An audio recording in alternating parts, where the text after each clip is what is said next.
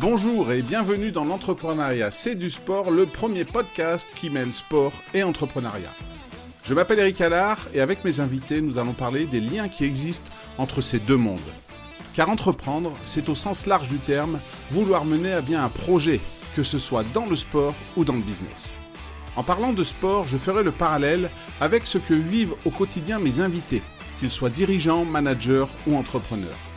Nous évoquerons les valeurs communes à ces deux univers, comme par exemple l'esprit d'équipe, la confiance en soi, la résilience ou encore la vision à long terme nécessaire à l'accomplissement des objectifs et à l'entretien de la motivation.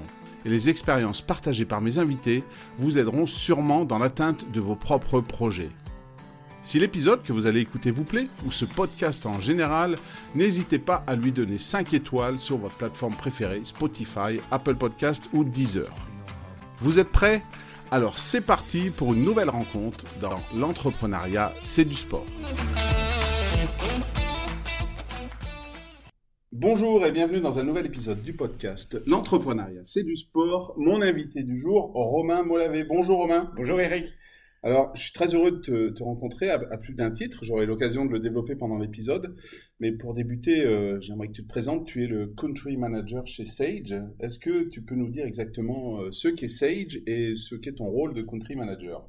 Alors, Sage est une jeune marque australienne qui a fêté l'année dernière ses 90 ans.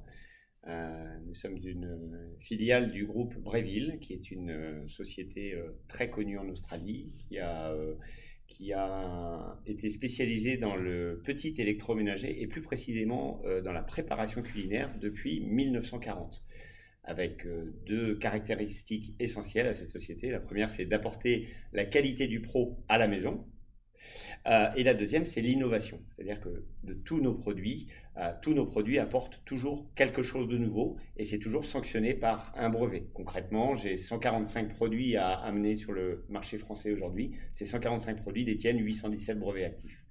Quant au job de country manager, autrement dit directeur général ou directeur de pays, ben, il s'agit de euh, développer cette marque peu connue des Français à l'heure où on se parle, éminemment connu dans le reste du monde.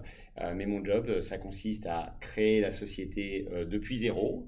ça passe par la logistique, le service après-vente, le marketing, la finance, le commerce, bien entendu de A jusqu'à Z, et puis bah, surtout de, de, créer ce qu'on appelle la brand awareness ou la notoriété de marque pour que nos produits soient disponibles chez les meilleurs revendeurs bientôt.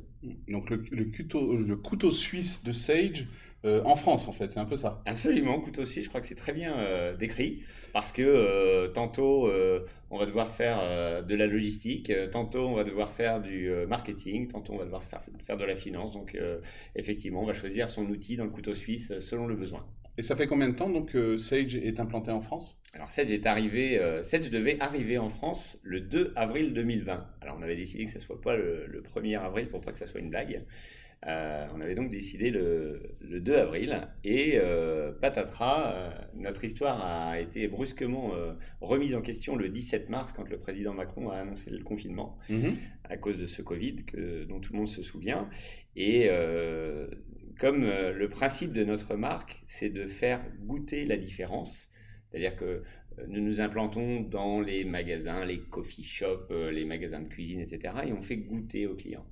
Et quand le confinement a été euh, annoncé, eh bien, euh, tous nos investissements marketing qui sont euh, habituellement sur l'expérience gustative en magasin, bah, tout, tout a été à réinventer. On a dû virtualiser beaucoup de nos outils. Toutes les expériences qui étaient physiques, on les a on les a virtualisés, on a créé des masterclass, on a, euh, je me souviens encore de la conférence de presse de lancement, on l'a faite en, visio. C'était mhm. euh, la première conférence de presse en visio euh, dans le métier. J'avais 40 journalistes de l'autre côté d'un écran où je ne voyais même pas leur, leur réaction. et donc ça a consisté bah, à lancer une marque de manière complètement virtuelle alors que normalement plus de 90% de nos moyens sont mis dans le physique, dans le magasin. Mhm. Alors, euh, cet épisode est un peu spécial, euh, notre rencontre déjà, puisqu'en fait, euh, j'ai découvert Sage et, je t'ai découvert par le biais d'un reportage sur M6 dans l'émission Capital qui parlait des machines à café. Et donc, c'est comme ça que, que j'ai découvert la marque, que je t'ai découvert, je t'ai contacté. Et en fait, parce que moi, je suis un fou de café. Et en fait, cet épisode, il est spécial pour les, pour les auditeurs, je peux l'expliquer. C'est parce qu'en fait, c'est la première fois que euh, je fais un épisode avec euh, l'invité à côté de moi et non pas en visio, comme tu parlais de la journée de lancement. Donc on est côte à côte parce que tu m'as proposé, on a la chance d'habiter pas loin l'un de l'autre, tu m'as proposé de, bah, de goûter euh, le café qui est issu de tes machines et donc je te remercie pour ça.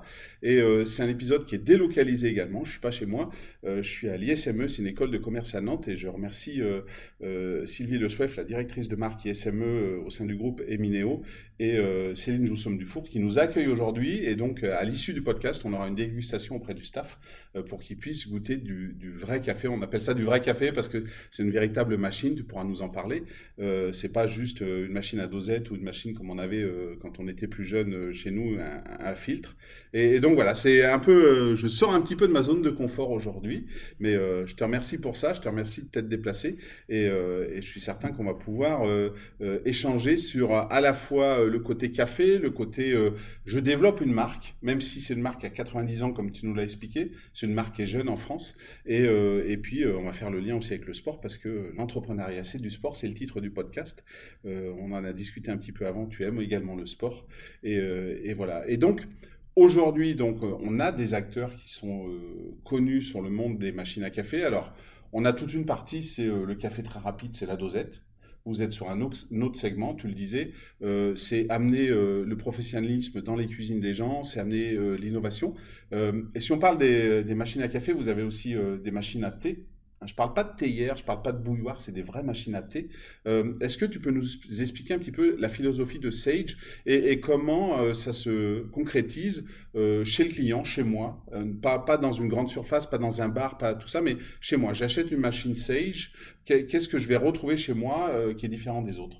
Alors, on va d'abord apporter le goût du pro à la maison, quelle que soit la, machine. La machine à café, notre promesse, ça va être d'apporter le goût du coffee shop à la maison.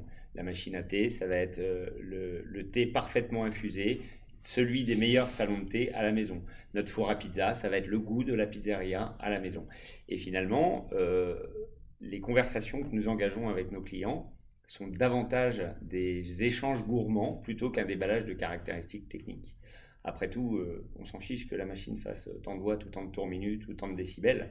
Ce qui est important, c'est comment on extrait le bon café c'est quoi un arabica, c'est quoi un robusta, euh, c'est quoi une pression d'infusion, 9 euh, bars, 10 bars, 20 bars, 100 bars, euh, c'est quoi l'intérêt du, bar ou de la pression plutôt sur le résultat en tasse? Ce qui importe nos, nos clients, c'est retrouver le goût, du, le goût du coffee shop à la maison pour le, pour le sujet du café. Et là où je suis doublement euh, heureux d'être ici à l'ISME, c'est que les élèves euh, sont ce qu'on appelle des millennials, autrement dit la génération Z. C'est cette génération qui fréquente actuellement les coffee shops. Les coffee shops, en fin de compte, sont des, on pourrait ça des salons de café. Euh, c'est là où on excelle l'art d'infuser le café. C'est là où le café ne va plus être une boisson noire et énergisante, mais elle va plutôt être une boisson aromatique riche en arômes, longue en bouche. Euh, et finalement, nos jeunes, cette génération Z, elle est bien plus affûtée en connaissance et en expertise café que nous-mêmes, euh, génération X et avant, ne le sommes. Donc, parler de nos produits, ça va être d'expliquer comment est-ce qu'on extrait un bon café. J'ai souvent tendance à, faire l'analogie avec, avec l'oignon. On en a parlé tout à l'heure. extraire un bon café, c'est un petit peu comme de peler un oignon. Euh, on va d'abord peler cette première couche qui, correspond aux huiles. La deuxième couche, ce sont les arômes. La troisième couche, c'est le créma, cette mousse marron qui vient coiffer le dessus du café. La quatrième couche, c'est l'amertume. Et la cinquième couche, c'est la caféine. Euh, si on s'intéresse trois secondes à l'étymologie du mot espresso, espresso en italien, c'est une boisson qui va couler en moins de 35 secondes. Et en moins de 35 secondes, c'est le temps nécessaire pour aller euh, peler cette couche d'huile, d'arôme et de créma. Et on va s'arrêter avant l'amertume et la, et la caféine. Concrètement, euh, la boisson que nous avons bu euh, nous-mêmes il y a 20-25 minutes ensemble, normalement dans ta bouche, tu n'as plus que les arômes, mais mhm. tu as cette longueur en bouche en fin de compte. Exactement. Hein, ça reste en bouche, mais ce ne sont que des notes agréables qui, qui, mhm. qui, qui rentrent en bouche.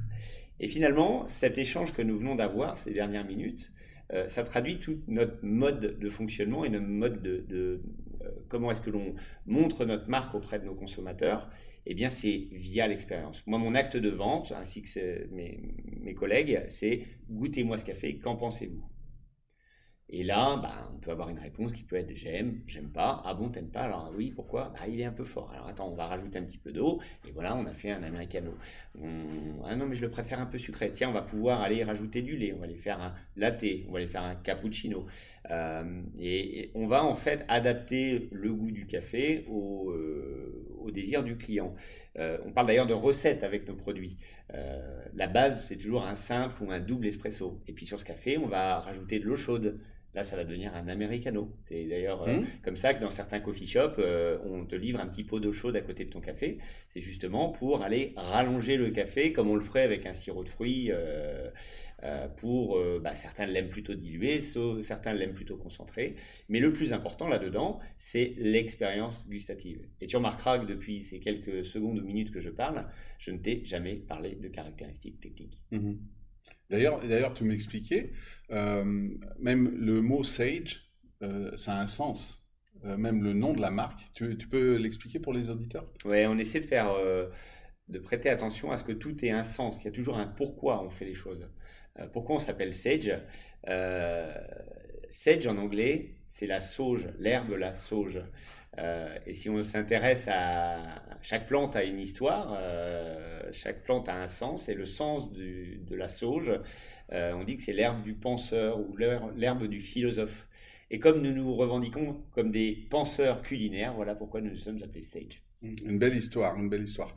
Dans le reportage qui m'a fait découvrir Sage sur la 6 dans Capital, on, voit cette compétition hein, qu'il peut y avoir dans, ce segment dans lequel vous vous positionnez. Euh, c'est vraiment sportif. Et, justement, en parlant de sport, euh, est-ce que toi, euh, plus jeune, tu as rêvé d'être un, champion dans un sport? Et si oui, quel était le sport? Quel était ton sport de prédilection? Alors, en bon breton, mon sport de prédilection, c'est la voile. La voile, d'accord. C'est la voile et ce que j'admire chez les, notamment chez les, dans la course au large ou la course en solitaire, c'est que euh, y a une, il y a toute une équipe qui est là pour préparer, euh, pour préparer un bateau, euh, pour préparer la météo, pour entraîner le navigateur. C'est vrai que ce que l'on voit souvent à l'image, c'est un petit bonhomme tout seul sur son gros bateau qui va à fond et qui peut faire pourquoi pas le tour du monde. En moins de 80 jours maintenant. moins de 40 même alors le Tour du Monde, le record, je crois que c'est le, c'est sur le vent des globes, 74 jours. Ah, en solitaire, euh, en, mono, Voilà, en solitaire, sans escale. Mais ce que voient les téléspectateurs souvent, c'est ce petit bonhomme tout seul sur son bateau. Mais ce qu'on ne voit pas, c'est la partie euh, émergée de l'iceberg où il y a eu des années, des années de préparation. Euh, sportive, euh, mais pas que. Euh, un marin, il faut savoir, bah, c'est aussi un couteau suisse. il va devoir savoir réparer une voile qui déchire, réparer un moteur qui casse, savoir réparer de l'électronique qui aura pris de l'eau, savoir se, réparer soi-même, se réparer soi-même, se recoudre. Certains, on a même des histoires où certains se sont recousus la langue, recousu une blessure. finalement, il faut être ultra complet. Il faut savoir euh, lire une carte météo, l'interpréter soi-même. Euh, et donc, il y a ce côté euh, couteau, suisse pour parvenir à gagner la, compétition. il y a effectivement une grande compétition en jeu. Et, c'est vrai que même si à l'arrivée, on dit à l'époque c'était un Tabarly, tout ça, aujourd'hui c'est un Gabard, un Covillet, mais, mais derrière, sans équipe, on fait rien. Absolument. Et, et toi, c'est un peu pareil, c'est-à-dire qu'aujourd'hui, tu es country manager pour Sage mais tu as une équipe derrière, tu as une équipe aussi euh, chez Sage qui va te parler des produits. Toi, tu vas peut-être pouvoir dire, ben voilà, euh, ce produit-là sur le marché français, euh, il est peut-être un peu moins adapté parce que ben, l'expérience culinaire française est différente. Donc, c'est vrai qu'il y a toujours celui qui est en avant, même dans un sport individuel, mais il y a toute l'équipe derrière. Et, aujourd'hui, toi, tu pratiques sport nautique? Alors je continue de pratiquer le sport nautique, de la voile, du kitesurf, beaucoup. Euh, mais pas que. Pour être capable d'aller faire du kitesurf, il va falloir euh, aussi être en bonne condition euh, physique. Donc la course, le crossfit, ça fait partie des, activités presque quotidiennes pour être en forme afin de pouvoir tenir sur une planche ou sur un, ou sur un bateau. Et tenir aussi dans ton rôle de country manager parce que je suppose que euh, tu fais beaucoup de déplacements, que c'est parfois attendu, c'est du stress. Et euh, tu sens que ce fait de, de, toi te préparer physiquement, à la fois pour tes loisirs, kitesurf, etc., crossfit, ça t'aide dans ton activité quotidienne professionnelle? Ah bah, Ça permet de tenir physiquement parce que effectivement ce métier est très exigeant d'un point de vue euh, physique. une amplitude horaire importante, se lever tôt le matin, rentrer tard le soir, faire beaucoup de kilomètres. Euh, essayer d'être présent partout sur tous les fronts et puis euh, en tant que manager aussi être capable de répondre à tout, euh, à tout aléa qui arrive au, au, début de la journée. Hein. Ça, ça, aussi c'est quelque chose qu'on a appris du Covid, c'est que rien ne va jamais se passer comme prévu et tu peux commencer une journée et te dire tiens aujourd'hui ça va être cool et puis finalement bah, il y a tel ou tel aléa qui vient, qui vient se présenter à toi et que tu vas devoir régler. Et donc le sport, déjà moi il m'apporte beaucoup de sérénité. Euh, et il m'apporte aussi de bien m'oxygéner le cerveau, et ça, c'est hyper important. Euh, je faisais pas mal de courses à pied avant. Euh, je courais le marathon. je crois que tu te prépares d'ailleurs toi-même pour le, pour le marathon bientôt et tu vas bientôt savoir de quoi je parle. Mais le marathon, on dit souvent en course, entraînement difficile, course facile. Et, et ça, c'est très important parce que, eh bien, préparer un marathon. Alors, n'importe qui peut courir le marathon, par exemple. Mhm. Il faut un plan d'entraînement qui va durer entre 3 et 4 mois environ, mais n'importe qui peut courir le marathon. Euh, on va s'y préparer en faisant des séances plus ou moins longues, de fractionner pour aller gonfler euh, euh, le cœur, de séances longues pour aller gonfler les muscles. Enfin, chaque séance a une signification bien particulière dans le but de préparer le corps à franchir cette ligne d'arrivée du marathon. Et puis il y a quelque chose que l'on découvre le jour de la course, c'est le mental. Et là, le mental, euh, cette fameuse marche des 30 km, le mur, comme on ce fameux mur, euh, on, a beau, on a beau avoir lu plein d'articles dessus, euh, vu plein de reportages sur le sujet, le jour où on voit ce mur, le, jour où on le passe, moi je m'en souviendrai toute ma vie de ce mur des 30 km, c'était au marathon de Paris en 2019, 2018. Je passe le mur des, des, 30 km à Paris et là il y avait cette arche, ah le mur des 30 km, alors ça vous fait quoi? Quelque chose comme ça. je dis, bah non, super facile. Et puis au 31e kilomètre, patatras, là, le corps, le, la tête a pris euh, le relais sur les jambes. Et puis, ben, au début du marathon, je m'étais dit, bon, bah, finalement, c'est euh, 8 courses de 5 km, c'est mmh. facile. Et puis après 30 km, euh, c'était plutôt, euh, bon, il reste plus que 12 km. Bon, ça fait, une, ça fait une grosse sortie du dimanche. Et puis après le 35e kilomètre, bon, on va essayer d'aller 500 euh, mètres plus loin. Et puis après le 39e kilomètre, euh, l'objectif, on le revoyait en fait à la baisse à chaque fois. Enfin, je le revoyais à la baisse à chaque fois. Au, au 39e kilomètre, c'était plus que 50 mètres l'objectif. Et au 41e kilomètre, l'objectif, c'était presque euh, pied gauche, pied droit, pied gauche, pied droit. ça, ça apprend, ça m'a appris à, refractionner mes objectifs selon ce que j'étais capable de réaliser. Et juste pour terminer sur ta question, la préparation mentale et le sport, et le sport que je pratique au quotidien. Par exemple, ce matin, euh, à 6 heures du matin, j'étais à la salle, j'ai fait 40 minutes de crossfit. Euh, je sens que ça m'oxygène énormément le cerveau. Et ce qui fait que j'attaque ma journée à 7h, 7h30 du matin. J'ai la banane parce que le cerveau, il a respiré et puis c'est parti. Et au final, alors, le marathon, si c'est fini en combien de temps? Euh, 3h49 minutes. Oui, donc euh, quand même, euh, faut courir. Alors, j'avais un objectif bien plus ambitieux. Euh, j'avais envisagé 3h30. mes copains me disaient Attends, déjà, finis-le.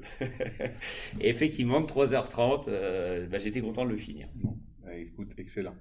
Tu nous as parlé de, voile. Euh, est-ce qu'il y a un, champion ou une championne qui, t'inspire qui, Il y en a peut-être un qui t'a inspiré pendant, dans ta jeunesse, euh, puis peut-être aujourd'hui il y en a d'autres, euh, comme quoi tu te dis, ben voilà, de la manière dont ils gèrent leur match ou leur carrière, ben, je trouve que c'est intéressant. Est-ce, que tu as des noms comme ça de sportifs ou de sportifs ou d'équipes qui, te viennent à l'esprit? Ah, J'en ai plusieurs en fait, et ça dépend, ça dépend de quel de quel leadership ou de quelle mmh. référence on, se parle. Euh, moi, souvent, les, leaders qui m'inspirent dans le sport, ils sont plus dans le monde du sport collectif. Et c'est mmh. des, noms que tu as certainement l'habitude d'entendre. Euh, c'est des grands joueurs de football, euh, sont des grands entraîneurs. Alors, moi, j'en ai deux dans le football qui me viennent à la tête. c'est Zinedine Zidane et Kylian Mbappé. Mmh. sont tous les deux différents. Oui, alors mais par contre, ils sont tous les deux euh, nés euh, très humblement. Euh, ils ont amené tous les deux leur équipe à la victoire, avec leurs collègues bien entendu. par contre, ce sont des, ce sont des gars qui ont aussi servi de référence à beaucoup de, petits bonhommes mmh. qui les regardaient avec les yeux qui pétillaient derrière leur écran et qui se disent, ben, en fin de compte, n'importe qui peut devenir un champion. Mmh. Donc ces gens-là m'ont beaucoup, euh, beaucoup servi de modèle. Euh, si je reste dans le football, euh, Didier Deschamps pour moi est un mec extraordinaire parce que il a réussi à rassembler des, euh, des esprits euh, très forts, enfin de très bons joueurs ensemble, avec chacun sa singularité. Là, euh, tu parlais de couteau suisse, bah, là c'est tout l'inverse. On va, en avoir un qui est spécialisé pour telle, telle activité, l'autre pour telle finition, si je puis dire, etc. Et puis on va essayer de les faire jouer ensemble avec des égaux différents, avec des personnalités différentes. Et l'idée c'est toujours de les amener avec euh, au succès euh, en faisant sorte que les égaux des uns des autres soient bien mises dans l'intérêt du collectif. Et c'est vrai que si on regarde euh, Zidane, il a quand même été mis en avant lors de la Coupe du Monde 98, hein, parce que bah, Zidane, c'est Zidane. C'était un Mozart du foot. Mais je pense que Deschamps était aussi important dans son rôle de rassembleur, moins, en avant quelque part, parce que techniquement, bah, moins, euh, moins brillant que Zidane. Et, quand je dis ça, c'est avec toute humilité. Hein, euh, Deschamps était un joueur fantastique. Et on voit les deux d'ailleurs, hein, Zidane comme Deschamps, ont réussi leur transformation en, carrière en carrière d'entraîneur. Et, moi, je fais souvent le parallèle aussi euh, dans notre vie professionnelle où on a fait peut-être jeune un, métier, puis on change de métier. Toi, avant d'être chez Sage, tu as fait autre chose. Et, on se sert de toutes ces expériences justement pour, euh, pour se sublimer, pour, euh, pour se dire, bah, tiens, dans un, une vie antérieure, j'ai fait ça, j'ai eu tel problème ou j'ai trouvé telle solution. Bah, Aujourd'hui, je m'en sers. Je pense que ces deux noms, Zidane et Deschamps, euh, ben, se sont servis de leur carrière d'entraîneur, de, joueurs pour devenir les entraîneurs qui sont. Et c'est vrai que ce sont deux, exemples fantastiques. Et aujourd'hui, ben, il y a un Kylian Mbappé que certains aiment, que certains n'aiment pas, mais footballistiquement parlant, je pense qu'on ne peut pas dire grand-chose. Il est là, pour moi, il est quand même humble, même si ben, euh, il a cette envie de gagner qui parfois peut passer pour de l'arrogance, parce que ben voilà, il a juste envie de gagner, il a les capacités de gagner, et il a juste envie de se dire, ben moi j'ai envie d'exprimer mes capacités à 100% et de gagner. Mais, euh, c'est des très bons exemples, et il y a beaucoup d'entrepreneurs qui sont comme ça. Hein. On voit un Xavier Niel sur ce qu'il a commencé, on voit un Simon Sini, euh, aujourd'hui qui sort un vélo en, avec Mini, etc. Ben voilà, ils ont fait des choses, ils ont su s'inspirer, et, et, je trouve que il y a beaucoup de modèles dans les deux mondes qui sont vraiment inspirants pour, euh, pour tout le monde. Alors oui, tout à fait. Après, euh, ce sont mes références sur des sports co. Mhm. Mais je te disais tout à l'heure, euh, j'ai de multiples références et je vais revenir deux secondes à la voile parce qu'il y a aussi, aussi de, beaux exemples et, parmi lesquels j'en ai un qui me vient à l'esprit, alors qui n'est pas forcément très connu, il s'appelle Brieux Maisonneuve, mhm. c'est un, un, Normand, un grand villet, euh, qui a une petite, euh, une petite cinquantaine, pas tout à fait 49 je crois. Euh, c'est un marin, c'était un entrepreneur. il a fait la dernière, la dernière route du Rhum, c'était en 2022 il n'y avait pas forcément le sponsoring derrière lui que les méga stars de la voile peuvent avoir. Hein. Il a mis, il a mis tout, tout, son argent de côté dans un, dans un catamaran, qui était d'ailleurs son outil de travail par ailleurs. Bref. et ce gars-là, il a, il a commencé à traverser l'Atlantique euh, dans le cadre de la route du Rhum. Et euh, en passant les Açores à peu près, il y a une jeune navigatrice qui, est, qui, a, été, euh, qui a eu une avarie sur son bateau. Mhm. Et quand on est en voile, il faut savoir que dans une course, euh, la priorité absolue, s'il y a quelqu'un qui chavire à côté, c'est d'aller lui porter secours. On arrête tout ce qu'on est en train de faire. Après, on verra pour les points. c'est ça, on verra si on a une, une bonification pour le temps qu'on a passé, c'est calculé. Ça s'est vu dans, au vent des globes, ça s'est vu dans plusieurs courses. Exactement. Et donc, euh, Brieux est allé porter secours à cette, euh, à cette navigatrice et en allant porter secours à cette navigatrice. Euh, alors, entre-temps, tout s'est bien arrangé pour la navigatrice, mais le bateau de Brieux, lui, en allant porter secours à la navigatrice, il a chaviré. Il s'est retourné, euh, bateau cassé en mille morceaux, euh, au milieu des Açores, dans une tempête déchaînée, pleine nuit, personne à des centaines de kilomètres autour. Euh, et donc là, le, le comment dirais-je, le branle-bas de combat s'est mis euh, en route. Il y a un premier cargo qui l'a joint par VHF. Et finalement, c'est un autre navigateur qui s'appelle Jean-Pierre Dick, qui est éminemment connu aussi, qui mhm. lui, portait secours. Euh, il, a il a réussi à le hisser dans son bateau, ce qui était aussi un exploit sportif en soi. Et puis, il a été remis en sécurité à terre. Et donc, Brieux a pu rentrer auprès des siens. Il était vivant, pas trop abîmé, etc.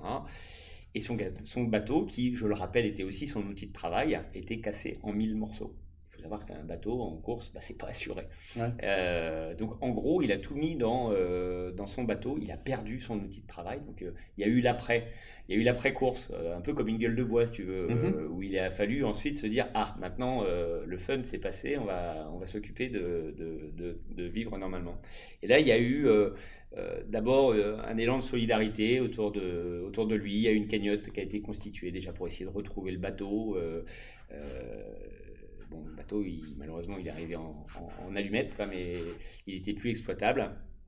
Mais le plus important là-dedans, c'est ce qu'a appris Brieux. Et Brieux, aujourd'hui, deux ans plus tard à peine, il a rebondi déjà. Il est mhm. parti sur une autre activité. Euh, il vend aujourd'hui des trimarans. Euh, bon, il a toujours concilié sa, sa passion avec, euh, avec son job, mais, mais ce qui m'impressionne chez ce garçon, c'est sa capacité à apprendre de ses échecs.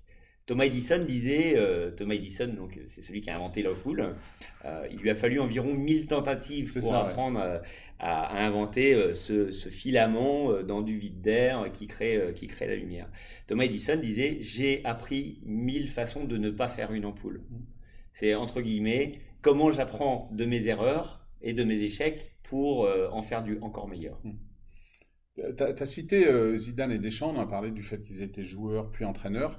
Est-ce que tu penses qu'il y aurait un entraîneur d'équipe sportive qui, euh, de la manière dont il manage ses équipes, euh, pourrait euh, être un bon manager en entreprise. Est-ce que toi, par exemple, tu fais des similitudes entre des fois ce que tu vois, comment un entraîneur, si tu regardes du sport, va coacher et te dire, bah, moi, demain, dans mon rôle de country manager chez Sage, ah ouais, dans cette situation-là, ça ressemble à ce que moi j'ai pu vivre avec bah, un jeune commercial qui déboule et qui, euh, qui bouscule un peu les codes, ou alors quelqu'un qui manque un petit peu de motivation, comment tu le reprends avec toi, comment tu le remets en selle? Est-ce que, est que toi, tu as des noms qui viennent comme ça de, de managers Alors ça va peut-être toujours être Zidane et Deschamps, mais est-ce que tu as d'autres noms de, de managers, d'entraîneurs sportifs qui feraient, de par leur qualité, des bons managers en entreprise? Ah, J'ai plutôt en exemple un sportif que je verrais bien comme un entraîneur. Mm-hmm. Je pense à Roger Federer.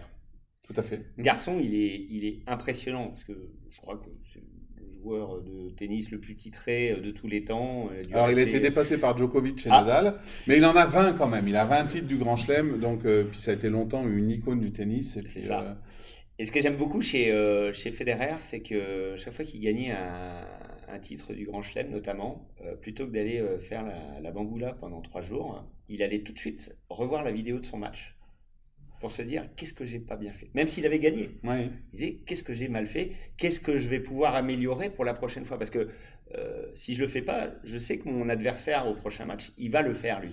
Il va aller chercher mes points faibles. en plus, parce que lui, il a perdu et qu'il aime pas ça, donc lui, il va regarder le match. Et souvent, euh, on fait le bilan de l'échec, mais souvent on oublie le bilan du succès parce qu'on se dit, on s'est tellement investi, c'est normal que je gagne. Federer, bah voilà, il avait à la fin de sa carrière des enfants, il partait pas toujours en vacances. Bah, c'est pareil dans le monde de, l'entreprise. Hein. Des fois, on s'investit vraiment pour le lancement d'un produit, ça marche et on se dit, ah bah on a tellement bossé, mais des fois, c'est ce que tu dis, c'est on oublie peut-être d'aller voir le bilan du succès et de se dire pourquoi on a réussi. Ah bah, complètement. Et puis, euh, alors pourquoi je le verrais bien en coach en entreprise, euh, Roger Federer, c'est parce que euh, il y a effectivement cette analyse du succès, cette analyse de l'échec, parce qu'on ne retient que les 20, 20, tournois du Grand Chelem et les 6 Masters, mais on oublie les nombreux échecs qu'il a eu, comme tous les autres joueurs. J'utilise souvent le, avec mes équipes le j'appelle ça le syndrome Casanova. Alors rien à voir avec le sport, mais Casanova c'était un grand séducteur. Et ce que l'on retient finalement de Casanova, c'est tous ses succès, toutes ses conquêtes amoureuses. en fin de compte, Casanova, il prenait autant de râteaux que tout le monde. Mm. C'est simplement qu'il essayait beaucoup plus. Bon, on arrête l'analogie avec Casanova, mais euh, sur Roger Federer, ce que j'aime beaucoup, c'est sa capacité à analyser le succès, sa capacité à analyser l'échec, et puis aussi réussir à tenir longtemps, plus de 4 ans numéro 1 ATP, en ayant, en privilégiant, en, en, ayant une bonne balance pro-perso. Je veux dire, on connaît Roger Federer pour ses succès en tennis, on ne connaît absolument rien de la vie perso de Roger Federer, euh, de ses déboires, de ses frasques, etc. Il a bien réussi à, gérer son cocon privé, euh, qui était aussi euh, finalement certainement une source inspirationnelle pour lui, mmh. pour, pour rester en, bonne, en bon équilibre. Bien énergisé et bien dissocier le pro du perso. Le pro est parfois une manière de, de, gommer des déceptions perso et vice-versa.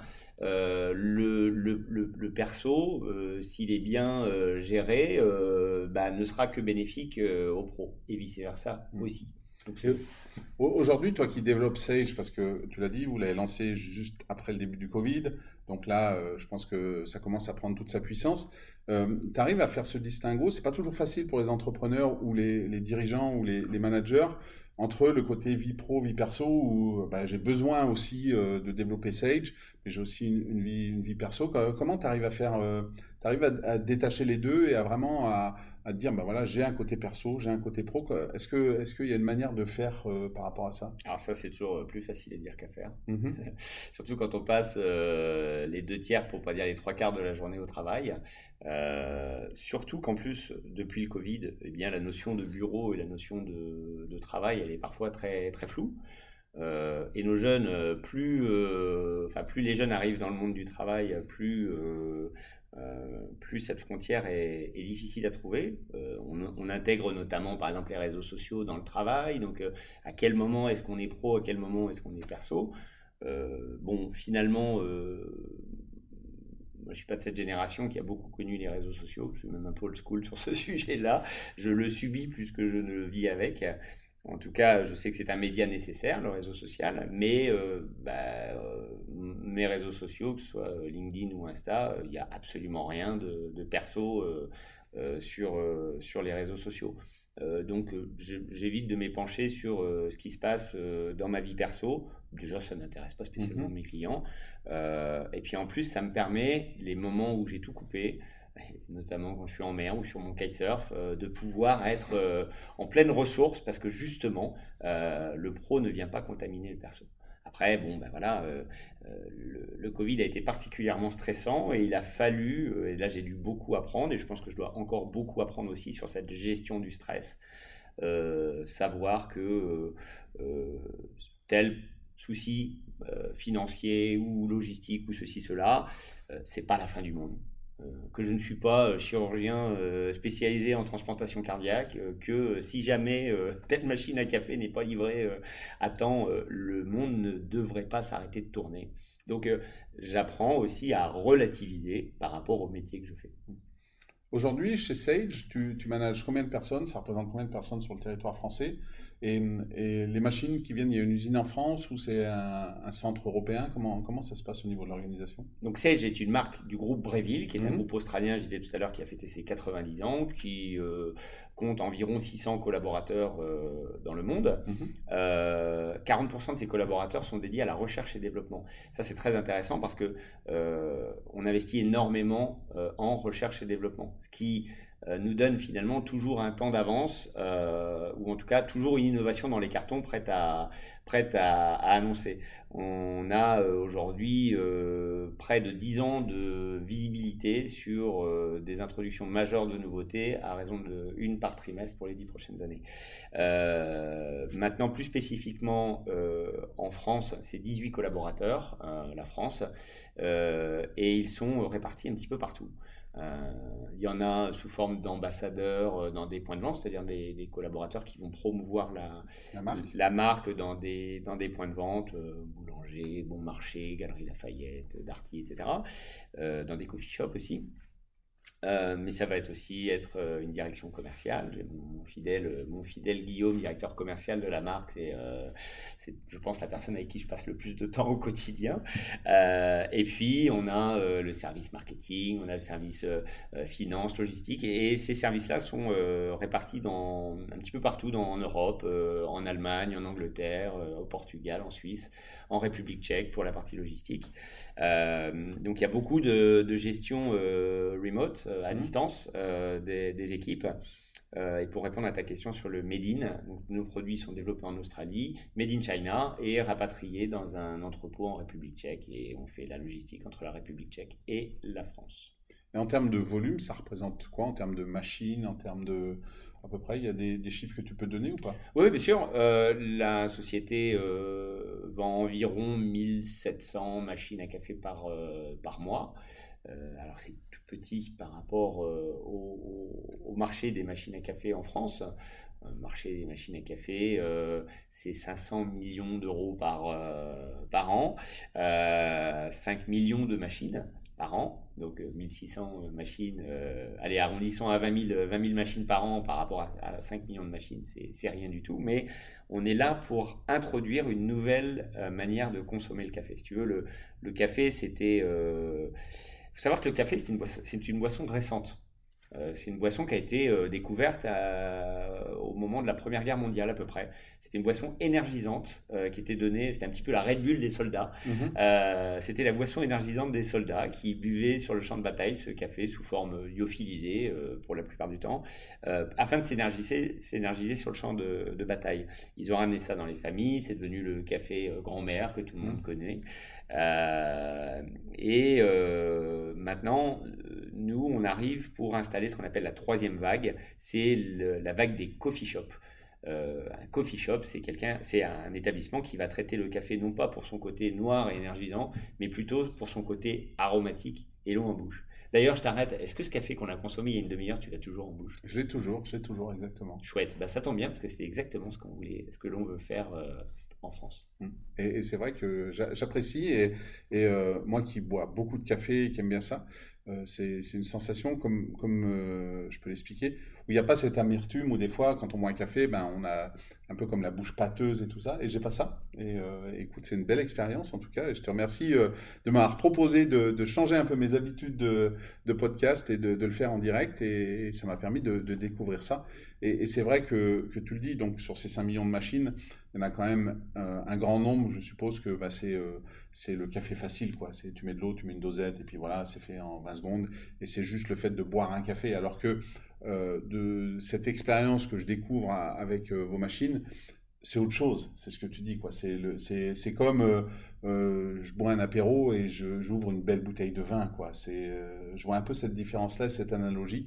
Et, et c'est différent. Et rien, rien que dans le fait l'utilisation de la machine, c'est différent. C'est-à-dire que on passe d'un grain de café euh, qui est euh, euh, moulu tout de suite, voilà, au dernier moment. c'est un peu le geste qu'on peut avoir dans, les cafés. Et puis on, tasse dans le percolateur, on met, on, on, regarde combien d'eau on veut mettre. Et c'est autre chose en fait.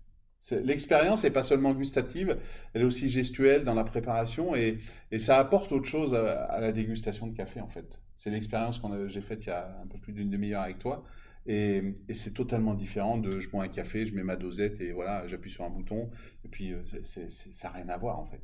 Je disais que tout à l'heure que faire un bon café, couler un bon café, c'est un petit peu comme de faire un bon gâteau, c'est une affaire de précision. J'essaie, j'en dis que ça répond à quatre éléments clés. Le premier, c'est la dose de café. Pour un espresso double, on va prendre environ 18 à 22 grammes de, café. La deuxième, c'est euh, la, pression d'infusion. C'est 9 bars, plus ou moins un bar. Euh, souvent dans l'esprit des gens, plus il y a de bars, meilleur est le café.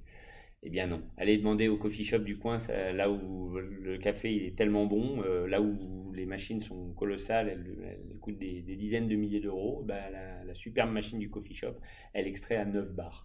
Le troisième élément, c'est la constance thermique. On a pour habitude de dire 93 degrés, ça c'est la bonne infusion du, café, au degré près. Parce que si tu mets euh, plus de température, eh ben, ça va avoir tendance à apporter une petite tonalité de, de, brûlé. Alors que si tu fais trop froid, euh, ça va avoir une, une, tonalité d'acide. D'ailleurs, un café qui va refroidir dans la tasse, plus on va attendre qu'il refroidisse, plus il va gagner en acidité. Il y a toujours un pourquoi aux choses, comme je te disais. Et dernier élément, 130 degrés, c'est la température de la vapeur pour, pour mousser le, lait. Euh, si on respecte avec précision ces quatre éléments clés, ce que font toutes nos machines, euh, on aura à chaque café toujours la même qualité, toujours ce bouquet d'arômes et toujours euh, cette longueur en bouche. Tu faisais l'analogie, alors ça va peut-être pas forcément parler à nos, à nos, auditeurs qui sont sportifs, mais faisais l'analogie avec le vin tout à l'heure. Euh, on est exactement dans les mêmes codes gustatifs que le vin. Euh, on va se parler de terroir, on va se parler de cépage, on va se parler d'arôme, on va se parler d'assemblage. Et d'ailleurs, la cerise de café, euh, c'est un fruit qui ressemble à une cerise d'ailleurs, dans lequel il y a un noyau qui est le grain de café. et bien exactement comme en vin, cette cerise de café, plus elle aura été, plus elle aura grandi près du soleil, euh, les meilleurs cafés qu'on appelle les cafés arabica sont des cafés qui sont exclusivement euh, cultivés entre la tropique du Cancer et la tropique du Capricorne, donc au plus près de l'équateur, et à au moins une altitude de 1000 mètres d'altitude. le fait d'être au plus près de l'équateur et en altitude eh ben, fait qu'on va se rapprocher du soleil, et plus on se rapproche du soleil, plus on charge notre cerise de café en sucre et en arôme.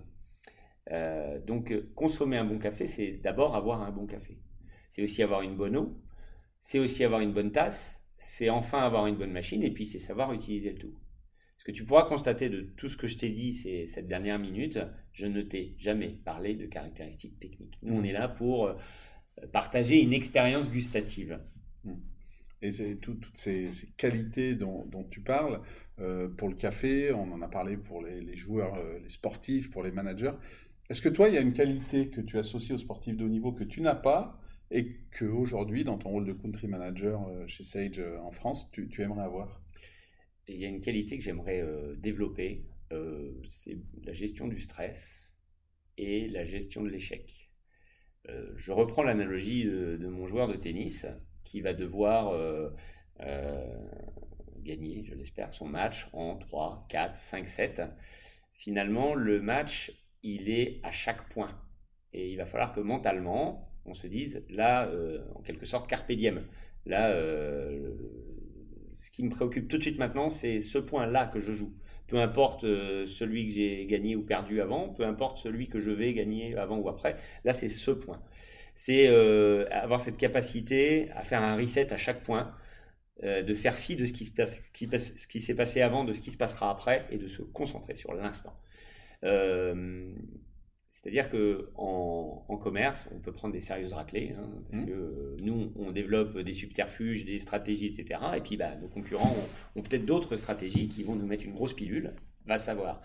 Euh, et ben le jour où on se prend une, où on perd une bataille, euh, faut, il faut qu'on puisse se dire, c'est pas parce que j'ai perdu cette bataille que j'ai pas perdu ou gagné la guerre. La, guerre, c'est beaucoup plus. J'ai perdu un point, j'ai perdu un match, mais ça veut pas dire que je suis devenu mauvais. C'est ça. Donc euh, cette qualité que j'aimerais beaucoup plus développer, c'est cette capacité à me concentrer euh, quand je suis dans un match, un match commercial bien entendu, à me concentrer sur le moment présent. Et donc, tu, tu, c'est tes expériences passées qui, t'ont fait dire ça, ou parfois tu as vécu des situations où tu as perdu ton match commercial et, et juste après, tu t'es dit, ah bah zut, tu as eu un moment de démotivation, tu as eu un moment de stress pour la fois d'après Comment? Je vais te faire un aveu, je crois que je doute presque tous les jours. Et ce moment de doute, alors peut-être qu'il est sain, je ne sais pas, euh, mais en tout cas, ce moment de doute, euh, parfois il dure 5 euh, minutes, parfois il dure 4 jours, mhm. et avec le doute va le stress. Je, je, pense que le doute est quand même nécessaire pour progresser, mais à moi de le rendre le moins long possible pour pouvoir c'est un petit peu comme le c'est un petit peu comme le stress. On dit que le stress il est bon jusqu'à un certain niveau et au-delà d'un certain niveau il est contre-productif. Et ben le doute je pense que c'est pareil. Il faut douter pour rester alerte mais euh, continuer d'aller de l'avant. L'analogie avec le tennis est, belle et souvent euh, très parlante parce que tu as beau être le meilleur joueur du monde, tu sais que de toute façon, quand tu vas rentrer sur le terrain, tu vas perdre des points Et dans 99% des cas, tu vas perdre des jeux, voire un set. Et, ça, c'est important parce que ça se trouve, le, joueur de tennis, tu peux t'appeler Nadal, Federer, Djokovic, peu importe. Euh, ça se trouve, tu vas gagner le match, mais le plus beau point du match, c'est pas toi qui vas le mettre. Ça va être ton adversaire. Et, tu sais que de toute façon, tu vas peut-être faire un coup fantastique. Et euh, sur ce, coup-là, bah, celui d'en face, il fait un coup encore meilleur que toi. Et tu as bien dit, il faut être dans l'instant présent et de se dire, bon ben voilà, j'ai raté ça, ok. Mais de toute façon, au tennis, tu sais que tu vas, tu sais que tu vas perdre, tu vas perdre des points. Au foot, ben, des fois, tu te dis, euh, ben non, euh, je vais pas prendre de but. Au rugby, même, même si c'est rare, des fois, euh, l'équipe adverse, elle, ne met aucun point.